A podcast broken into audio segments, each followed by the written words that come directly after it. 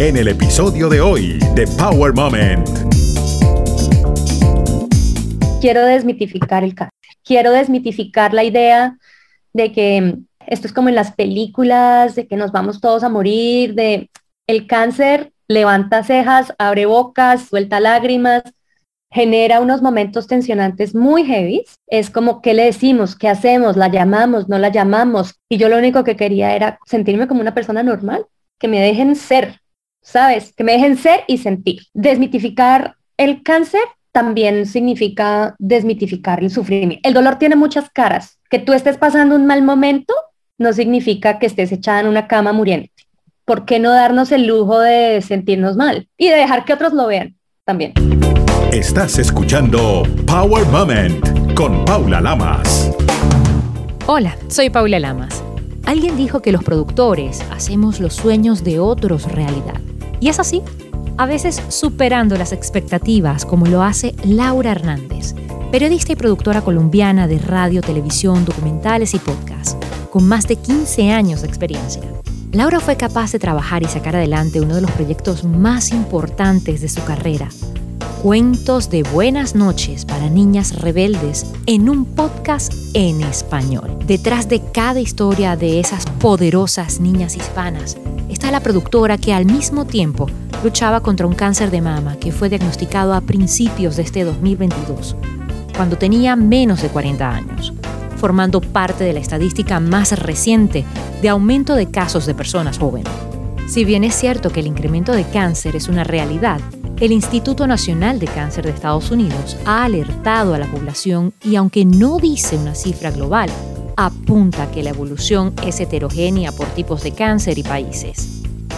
Para crear conciencia sobre esta enfermedad y para contar cómo lleva su realidad día a día de una manera auténtica y en español, Laura comenzó a crear posts en sus redes sociales contando sus días buenos, no tan buenos, miedos, alegrías y demás sensaciones. Octubre es el mes de la concientización del cáncer de mama. ¿Y quién mejor que Laura Hernández para hablarnos de ello? De su nueva bandera, desmitificar el cáncer y el dolor, pero sobre todo, ver la vida con lentes de todos los colores y vivir cada instante, cada pequeño momento que muchas veces pasamos por desapercibido. Esos que ella llama mini power moments. Bueno, hoy de verdad estoy llena de un profundo respeto y cariño porque mi invitada es mi amiga.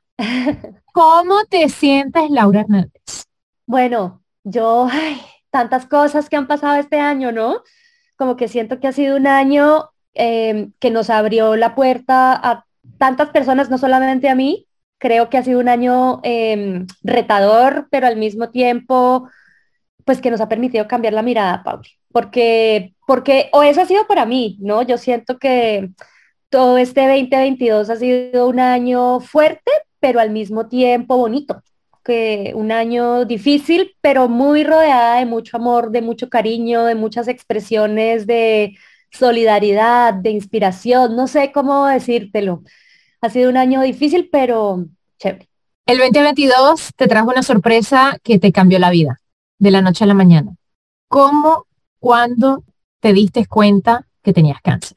Mira, es muy raro porque tantas veces que hemos visto esta historia en las noticias, en la radio, en social media, que te dicen tócate, ¿cierto? Tócate, tócate, tócate, el autoexamen, el autoexamen, el autoexamen.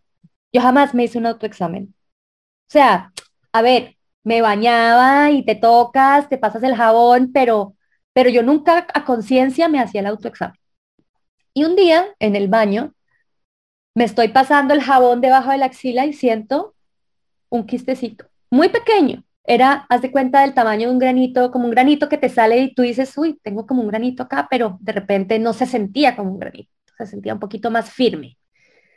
Y entonces me empecé a preocupar y me toqué bañándome.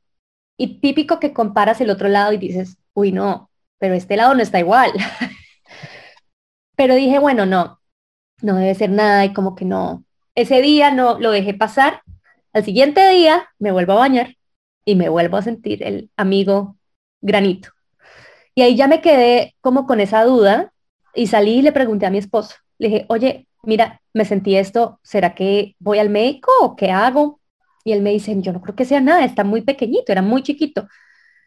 Pero yo, a ver, mi mamá murió de cáncer de cerebro hace muchos, muchos años, cuando yo era casi una niña.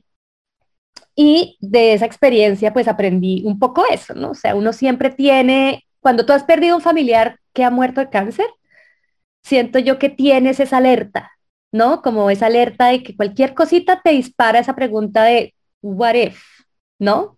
¿Qué pasa si yo tengo algo? Y yo le dije a mi esposo, no, Carlos, yo me voy al médico. Me voy ya a la ginecóloga porque me da miedo. De todas formas, yo había tenido muchos problemas con la lactancia cuando nació mi bebé y podría ser un quistecito o algún ducto, ¿sabes? Como la lactancia a veces te da esos problemas. Y dije, no, yo mejor pregunto, porque yo ya había tenido una mastitis y entonces dije, no, mejor voy. voy al médico, la médica me toca y me dice, no, Laura, a mí eso no me preocupa tanto, más bien hagamos el examen completo de los dos senos, no sé qué, en el otro seno me toca y me dice, yo acá me preocupa más el otro lado, pero por seguridad nos vamos a un examen. Entonces nos fuimos a, mamografía, nos fuimos a ultrasonido, o sea, me hicieron ultrasonido de mamografía y yo, Paula, yo me fui fresca. O sea, yo dije, eso no es nada, porque la médica estaba tan tranquila, ya me decía, mira, Laura, la mayoría de veces no es nada. O sea, esto está muy pequeñito, vete fresca y ya veremos a ver qué pasa. Y de repente yo empiezo a notar que la señora que me estaba haciendo la, mamografía, bueno, me pasó al ultrasonido, y, pero se demoraba en más de la cuenta, como que yo dije, pero como que no, no, no, ¿qué pasa? Que no, no me dice que me vaya, ¿no? Sino que seguían ahí. Y de repente me dice, bueno, voy a llamar al radiólogo.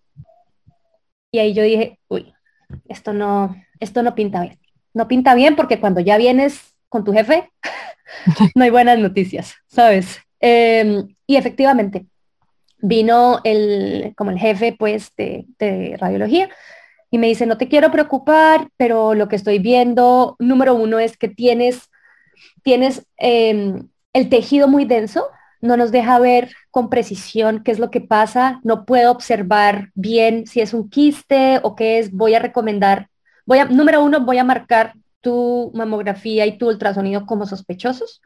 No quiero que te estreses, pero voy a mandarte una biopsia porque, porque no, no, no puedo ver bien y para estar seguros quiero tomar una muestra.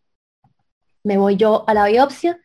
Pues claramente esos 15 días que pasaron me pasé torturando, pensando, Dios mío, ¿qué será?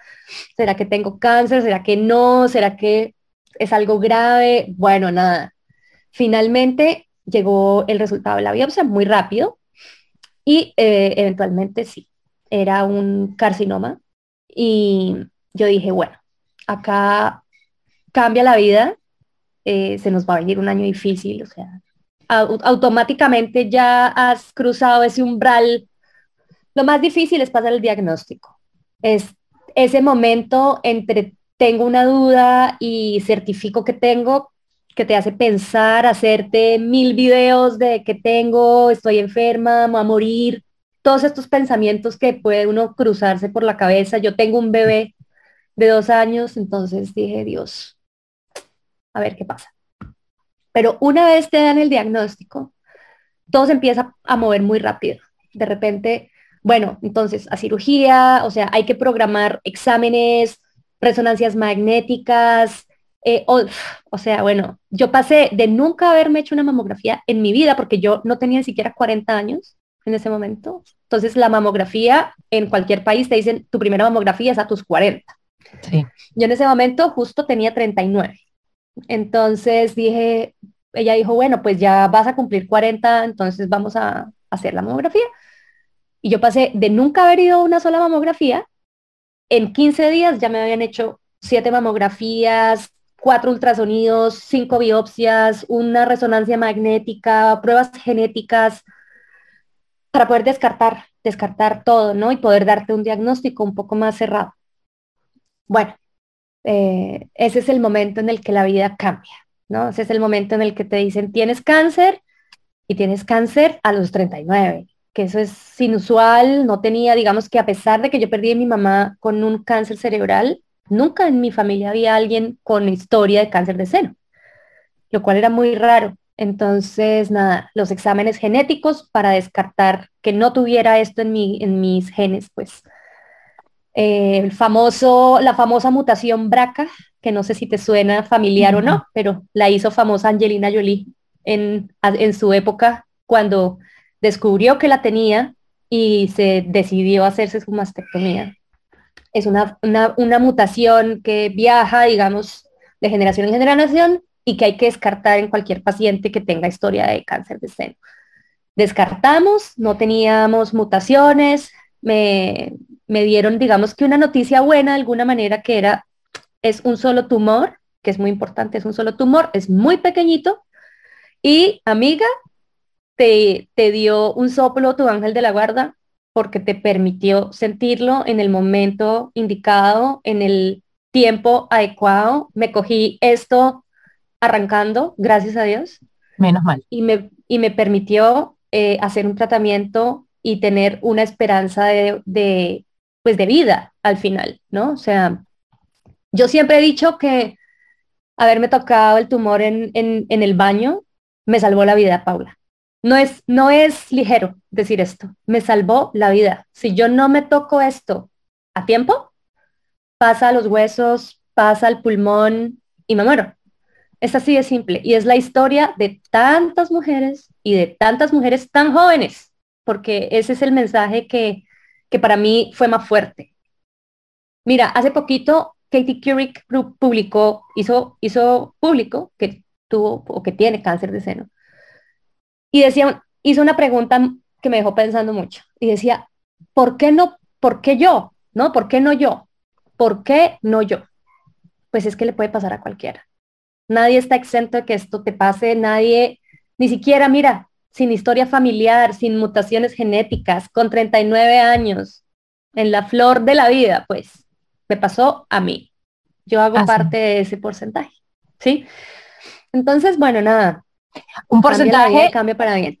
Claro que sí, cambia la vida, cambia para bien, porque tienes la oportunidad, como dices, de estar mucho más tiempo, si Dios quiere, con tu hijo para que lo veas crecer, desarrollarse, hacerse un hombre, que se case y tenga su propia familia.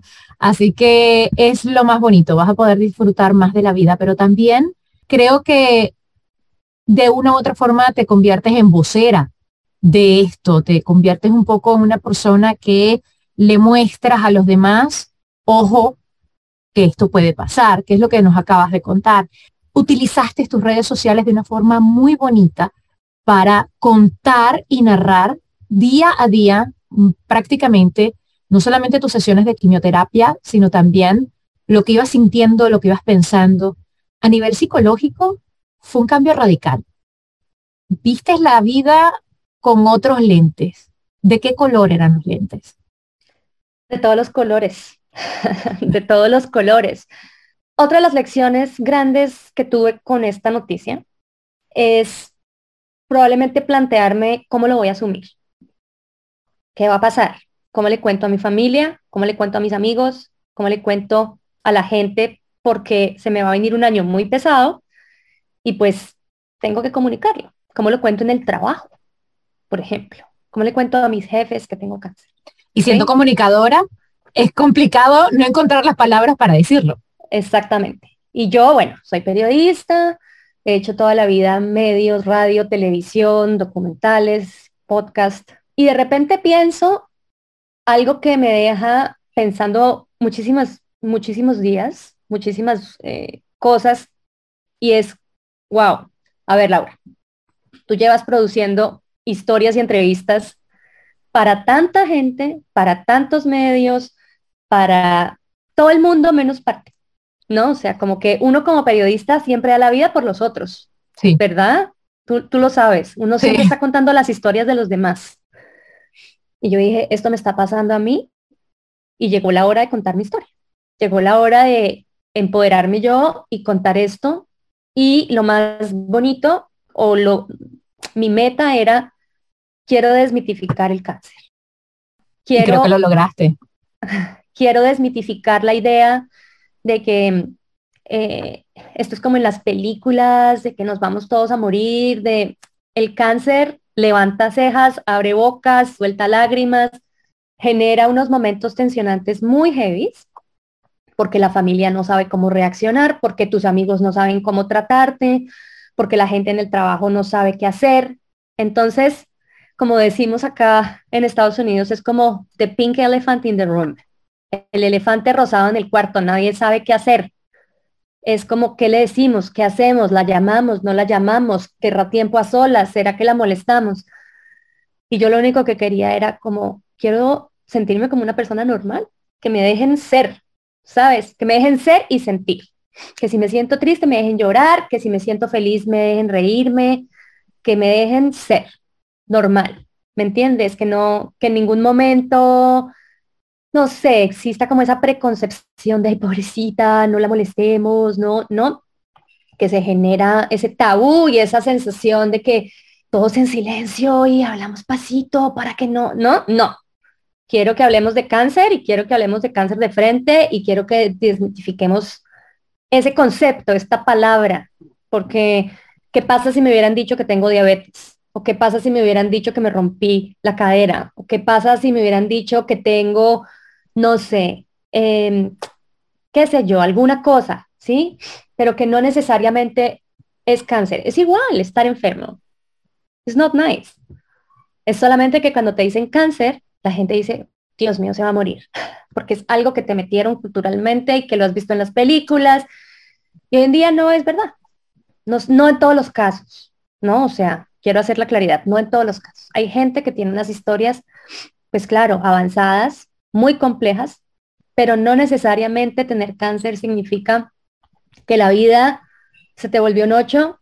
¿Es difícil? Sí. ¿Es complicado? Sí. ¿Es psicológicamente difícil de abordar? Claro que lo es. Pero también es la muestra de que eres un ser humano y de que puedes ir, así como tienes cáncer, puedes salir a tomarte un trago con tu esposo y así como tienes cáncer, puedes estar al teléfono con tu amiga escuchándole sus problemas. Yo les decía a mis amigas, no me dejen de contar sus cosas. O sea, me voy a poner muy brava si no me llaman y me cuentan que pelearon con el novio o salieron en una, en una cita y les, y les gustó un chico. O sea, quiero saber las cosas de la vida normal porque no quiero que el cáncer me domine la vida, ni se las domine a mis amigos y a mi gente que quiero. Y lo hemos tratado de llevar así, con normalidad, al igual en casa, o sea, con mi familia, como salgo del médico, les cuento. Es la idea un poco de, de contar en Instagram el día a día, o sea, la vida normal. Hay momentos de victoria, hay momentos de caídas, hay momentos de estar enferma, hay momentos para todo, para estar feliz, para estar triste. Y, eso hace parte pues, de, de ese camino y de, y de cualquier camino de cualquier ser humano. Antes de continuar, un consejo poderoso. Semana del 23 de octubre. Esta semana comienza intensa. Mañana vamos a tener el día de la luna nueva de Escorpio y el sol apenas está entrando en el día de hoy a ese signo que ya sabemos que es sumamente intenso y que nos lleva a confrontarnos con nuestros propios miedos, con todas aquellas cosas que son tabúes, pero la cuestión es que no siempre se hace de una forma armónica y suave, sino que su movimiento tiende a ser brusco y radical. El consejo es darte cuenta, pero encontrar el centro. Soy Clara Ruiz y si quieres saber cómo estos tránsitos te impactan directamente en tu carta, me puedes encontrar en Instagram en arroba el mundo de Clara. Estás escuchando Power Moment con Paula Lamas. Y la verdad hiciste de una forma tan humana que de alguna manera me abriste los ojos en lo particular y creo que a mucha gente que te sigue también le pasó lo mismo. Por lo mismo que dice que desmitificaste lo que es el cáncer porque muchas veces uno dice, ¿y ahora qué digo? ¿Y ahora qué hago? Porque no nos han enseñado ni nos han entrenado a cómo tratar a una persona que tiene cáncer, simplemente, que tiene una enfermedad más, y tratar de pensar que la persona sigue siendo la misma. Lo único es que algunos... Haciendo un tratamiento. Exactamente en el momento que te lo dicen, se te derrumba el mundo, pero ya después dices, espérate un momento, tenemos chance, vamos para adelante, eh, vamos a ver cómo están las probabilidades, la medicina ha avanzado, hay, hay esperanza, que es lo más importante. Cuando tu familia y tus amigos lo saben y ya tú les dejas claras las cosas, todo empieza a marchar bien, empiezas, te dan las opciones de tratamiento, empiezas a hacer quimioterapia y algo que me llamó la atención es que un día te trajeron un perrito. ¿Qué diferencia había entre las quimios sin perrito a con perrito? Ay, pues fue lo máximo, la verdad. Esos acompañantes caninos, como se llaman acá, existen en los hospitales. Yo no tenía ni idea. Em, tú los puedes pedir. O sea, tú escribes y dices como, hola, tengo mi quimioterapia el miércoles a las 2. Podrían traer un acompañante canino y viene el perrito y te acompaña un rato. A mí me pareció que la experiencia, mira, yo me estoy en este momento, bueno, yo estoy, eh, resido en Brooklyn, en Nueva York, y me estoy tratando en Memorial Skate eh, Sloan Kettering. Como me estoy tratando ahí, de repente te llegan como es chistoso porque ellos tienen esto ya súper medido, entonces te llegan como las opciones. ¿Quieres que te hagan un masaje? ¿Quieres que te venga un perrito? No, o sea, como te dan las opciones. Y el perrito en ese momento fue súper bonito porque te cambia el chico, o sea, esos son unos perritos muy amorosos, viene, se sienta contigo, te da besos, no, o sea, como que te despista un poco, ¿no? Te distrae de quizás pensar que, ay, sí, estoy viniendo el tratamiento, sino que es, es un montón de amor. Pues mira, tengo que decir que eh, en general la experiencia de la quimioterapia a mí me pareció muy diferente a lo que yo pensaba. O sea, como que yo tenía en mi cabeza algo tan distinto y de repente me encuentro con un pabellón muy joven, enfermeras muy jóvenes, muy preparadas, vienen con una energía increíble, o sea, yo de verdad como que no daba crédito de verlas, entraban, hola, ¿cómo te llamas? Bueno, vamos a hacer esto, tienes preguntas, tienes dudas, o sea, fue súper amigable. Eso está bonito porque eso de alguna manera te ayuda mentalmente a poder seguir todo este proceso, ¿no? Yo me imagino que el, el switch que te tuviste que hacer fue positiva, positiva, positiva, o es por lo menos lo que nos venden, que la gente tiene que estar mm. todo el tiempo positiva. ¿Tú mm. cómo te sentías? No, yo no. Em, a ver, resumamos esto porque es un tema importante. Desmitificar el cáncer también significa desmitificar el sufrimiento. Entonces, hablemos del sufrimiento, porque, porque el sufrimiento no, mejor dicho, el dolor tiene muchas caras. Eso es algo que yo he repetido muchas veces en post en mi Instagram antes. Y siento que cuando digo que el dolor tiene muchas caras es cierto que tú estés pasando un mal momento no significa que estés echada en una cama muriéndote. Em, y me refiero a todo. Me refiero a cuando peleaste con el novio, me refiero a cuando estás enfermo, a cuando te divorciaste, cuando te echaron del trabajo, eh, cuando hay un problema familiar. Cuando hay sufrimiento, hay muchas formas de abordar el dolor. Y no necesariamente es eh, echándose a morir, pues pero tampoco necesariamente es, eres una guerrera, como le dicen a uno siempre. Yo estoy, eh, tengo que confesar que esa palabra, sí, que esa palabra me parece un poco tóxica y no quiero ofender a nadie que la use, porque sé que además es muy usada, es muy común que tú oigas decir como, ay, es que eh, está pasándose un cáncer, es una guerrera, ¿sí?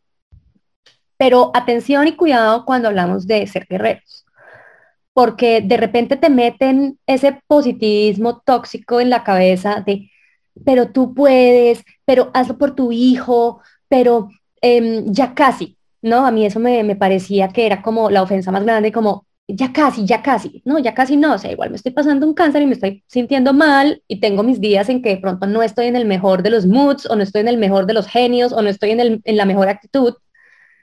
Esos días también existen y no siempre tenemos cara de guerreras y no siempre tenemos ganas de levantarnos y no siempre tenemos ganas de estar dando una entrevista o posteando en Instagram, qué sé yo. Entonces, cuando llegue ese momento de dolor, vívalo, llore, haga lo que tenga que hacer, despelúquese, ¿no? O sea, haga sus, sus berrietas, sus pataletas, sus berrinches. Let it be, porque si, porque si tú tampoco te lo sacas de encima, tú tampoco puedes ser un payasito que predica la felicidad, ¿me entiendes? Cuando de repente no.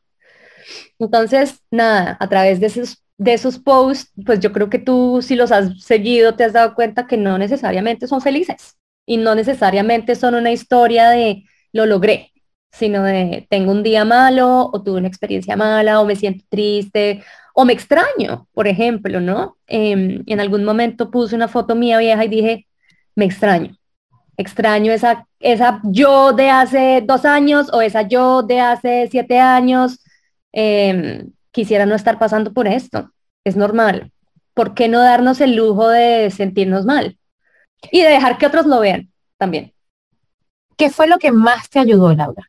¿Qué es lo que más me ayuda? Porque, porque a ver, o sea, yo esto no, esto no lo he, no, no ha terminado, Paula, y esa es una realidad para todas las pacientes de cáncer y especialmente para las personas que lidiamos con el cáncer de seno, es un camino largo, muy largo. Me falta la radioterapia, arranco pronto, me falta hacer una terapia hormonal que dura 10 años. De aquí en adelante yo vivo con el cáncer, por más de que ya no tenga el cáncer en el cuerpo, pues tengo que vivir cuidándome de esto.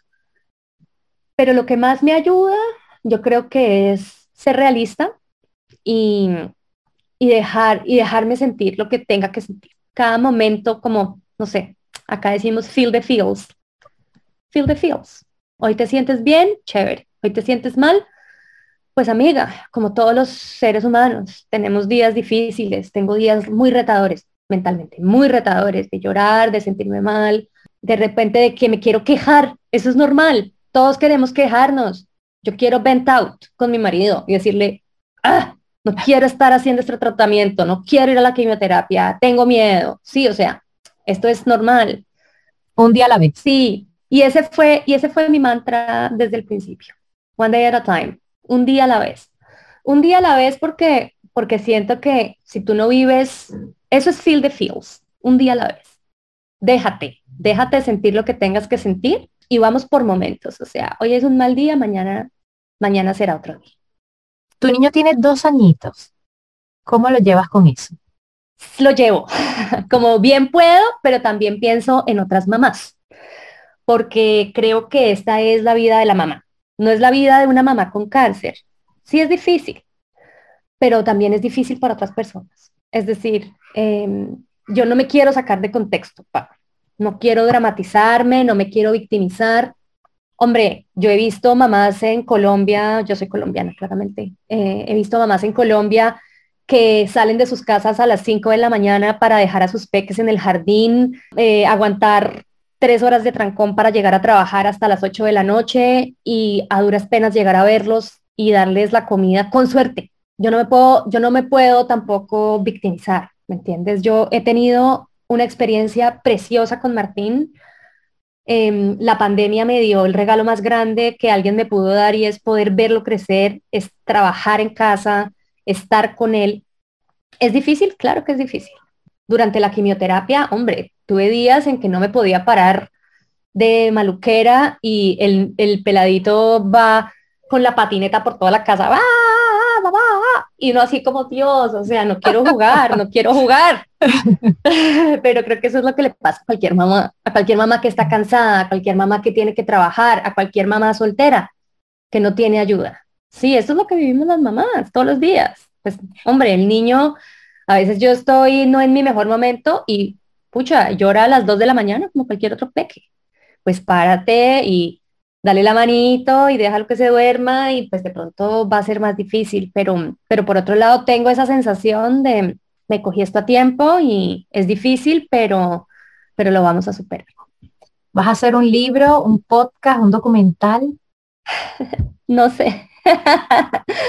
no he pensado en eso, un día a la vez, porque es un camino largo. Lo que sí te puedo decir es que siempre quise que este testimonio quedar en algún lado. Esa es la explicación a por qué Instagram, a por qué poner estos posts que yo los llamo episodios. ¿Por qué? Porque siento que cuando a mí me diagnosticaron, yo intenté buscar contenido en español y no encontraba. No encontraba algo que fuera más real. Tú encuentras muchísima información médica, información de diagnóstico, cifras, ¿no? muchos datos que te dicen como el nivel de supervivencia es de tal, pero yo nunca tuve a alguien que me dijera me siento mal o me siento bien o, hoy tuve un mal día, hoy tuve un buen día, hoy salí, hoy me tomé un trago, o sea, yo quería ver la parte humana, yo, a mí la parte, la parte de, de cifras y de datos me la daba mi oncóloga, para ponerte en perspectiva, pero yo quería ver más mujeres como yo, ¿sí? Yo necesitaba de alguna manera, y eso pasa mucho, y es que tú empiezas a seguir otras personas que tienen una voz similar o que están pasando por algo parecido, donde te puedes reflejar. Y yo, es algo que, creo que es como el legado de esta experiencia y es, si algún día alguien lo necesita, ahí está mi testimonio. Tú lo puedes leer desde el principio hasta el final. Y en algún momento, pues, si algo, si hay un libro, si hay un podcast, si hay, pues chévere.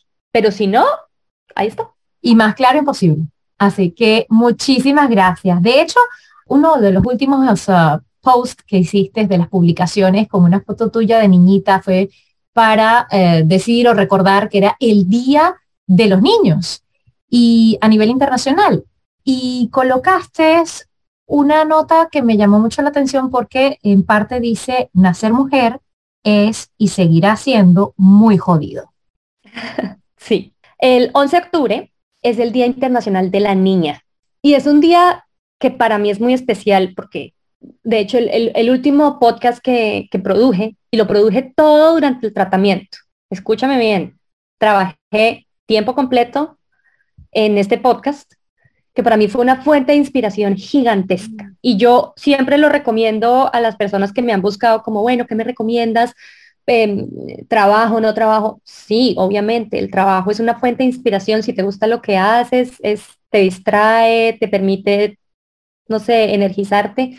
Y produje Cuentos de Buenas noches para Niños Rebeldes, que es un podcast infantil que cuenta historias de mujeres inspiradoras, pero en español con referentes latinos. Entonces empezamos a invitar voces para narrar historias. Entonces vino Gloria Estefan, nos narró la historia de Celia Cruz, vino, no sé, Carla Souza, nos narró la historia de Naomi Osaka. Y así empezamos a hacer estas historias. Y por eso yo estaba como tan pendiente del Día Internacional de la Niña, porque sabía que era una fecha importante. Haciendo todas estas historias de estas mujeres inspiradoras, no solamente me inspiré yo, sino que dije, hombre, realmente a estas, a estas mujeres o las mujeres que, que estamos contando sus historias les ha tocado muy jodido. Es que es verdad, nos ha tocado muy duro. Entonces, hemos llegado a un punto en donde hemos conseguido muchas cosas, muchos derechos, ciertas justicias, por decirlo así. Pero también hemos llegado a un punto donde nos damos cuenta que todavía nos falta mucho por recorrer. O sea, todavía necesitamos empujar un poquito más para que la infancia femenina pueda crecer mejor, pues, de una manera más justa. ¿Qué le enseñarías a tu hijo para ayudar a la mujer? Pues mira, yo creo que a mi hijo lo que, le, lo, lo que más quiero y parte de la razón por la cual también cogí ese proyecto es que él aprenda a tener referentes de mujeres inspiradoras. Es decir, siento que nosotros crecimos, yo no sé cómo es tu caso, pero yo personalmente siento que crecí con unos referentes un poco errados. Em, de la mujer, del hombre, del príncipe azul que rescata a la mujer. Entonces, esos referentes quiero que Martín los cambie. Quiero que él pueda darse cuenta que hay mujeres blancas, que hay mujeres negras, que hay mujeres latinas, que hay mujeres viejas, jóvenes, o sea, que es un mundo en donde debemos respetar a todo el mundo y en donde debemos también inspirarnos de, todos los referentes. O sea, eso, eso para mí es la lección más grande y es la lección más grande también de vivir en un lugar como en Nueva York, ¿sí? En donde, vas al, en donde él en este momento entró por primera vez al colegio y tiene compañeritos asiáticos, latinos, blancos, indios, griegos, o sea, hay de todo. Entonces, para mí, esa es la lección. ¿Quieres aprender a convivir con, con una mujer y respetarla? Tienes que aprender de referentes normales para, para, el, para el ser humano en general. Necesitamos aprender a ser respetuosos y a, y a tener unos referentes adecuados, porque cuando tú creces culturalmente con los referentes cerrados, pues eso es lo que aprendes. Aprendes que la mujer limpia, que la mujer es sumisa, que la mujer se aguanta todo, que la mujer eh, no es capaz, ¿no? Es como lo que te metieron en la cabeza. Entonces, cuando de repente ves eso, y por otro lado también te digo una cosa, si él me ve a mí trabajando, si él me ve a mí pasándome una quimioterapia, si él me ve a mí haciendo mi mejor esfuerzo, pues con el ejemplo no, no creo que esté haciendo nada mejor que eso, ¿me entiendes? Como dirían en Colombia, una mamá berraca. Así.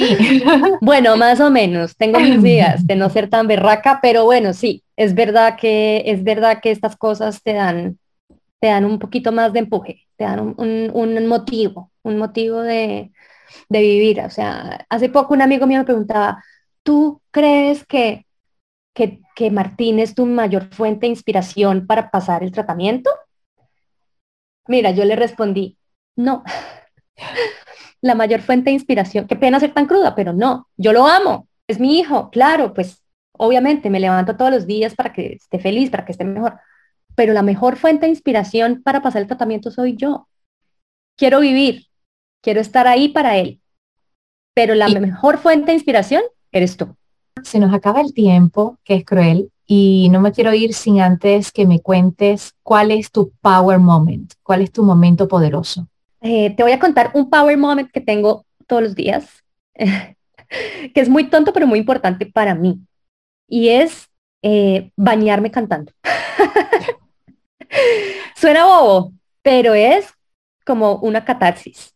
Estos, estos últimos meses he intentado bañarme con música porque siento que es terapéutico y porque me ha permitido como, no sé, liberar un montón de sentimientos. Entonces, por ejemplo, tenía quimioterapia y me ponía Madonna, yo qué sé. O si, o si estás así melodramática, pues te mandas un Elton John, yo qué sé. Alguna cosa así como he dejado que la música también me acompañe mucho.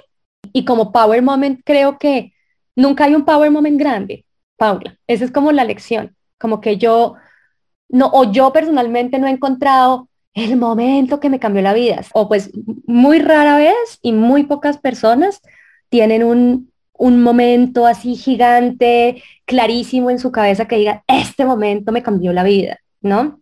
Yo creo que el, el power moment, pues lo que te decía, son como mini power moments que encuentro cada día. O de eso me nutro yo. Yo no tengo un super power moment, tengo mini power moments, como bañarme en la ducha cantando, o salir a tomarme un helado con mi marido, o despertar a mi pequeñito, o trabajar y estar contenta en el trabajo. O sea, como que siento que nos falta valorar los momentos pequeñitos, porque también estamos viviendo un mundo como, no sé, tan perfecto en redes sociales que básicamente la gente espera irse a vacaciones a Bora Bora y eh, esta noche estar en el concierto de Coldplay y tener un outfit y poder poner tu cuerpo precioso en la playa y de repente no es la vida, ¿sabes? Eh, la vida se construye de mini power moments, de, de pequeños momentos, de pildoritas de felicidad que llenan y si te, y si te quedas esperando tu super power moment, amiga, quizás te quedes esperando mucho tiempo a ser feliz y pues esa no es la idea, ¿no? Hay que vivir cada instante, cada momento. Eso hay muchas personas que dicen, ah, voy a comprarme este vestido y me lo voy a poner cuando sea la fiesta o el momento ideal. Y resulta que te gusta mucho ese vestido. Y quién sabe si ese momento ideal va a llegar. De pronto te quedas esperando. Entonces es mejor vivir un día a la vez, un día a la vez. Y así encontrarás esos mini power moments. Pau Donés de Jarabe de Palo decía, vivir es urgente, no solo para los que estamos enfermos, también, pero para los que tienen la posibilidad de vivir todos los días y no viven, o tienen miedo, o están esperando su momento perfecto y no llega. Entonces... Y se convirtió en un mantra. Vivir es urgente se convirtió en un mantra que llegó a camisetas que fueron pintadas por Andreu Buenafuente y hoy le dan la vuelta al mundo. Así que la invitación es esa. Laura Hernández, muchísimas gracias por compartir tus momentos, tus mini power moments y sobre todo este journey, este episodio de tu vida, porque es un capítulo nada más, que tiene varios episodios, con nosotros y ser tan sincera, desmitificar el dolor, el cáncer y lo que a veces nos venden en marketing, la televisión y las películas que no tienen nada que ver con la realidad. O que sí, que es la realidad para algunos, pero no para todos. Entonces, nada, si alguien por ahí me está escuchando y está pasando por esto, pues también es como un llamado a gocémonos la vida un poquito más, estresémonos menos y gocémosla más. Muchas gracias por la buena vibra. a ti. Bueno, haz bien sin mirar a quién. Power Moment no se hace responsable por los comentarios emitidos por los invitados. Recuerda seguir a Power Moment en las redes sociales, arroba Power Lamas, en Twitter e Instagram, y en Facebook, Power Moment with Paula Lamas. Esta es una producción de GGSI.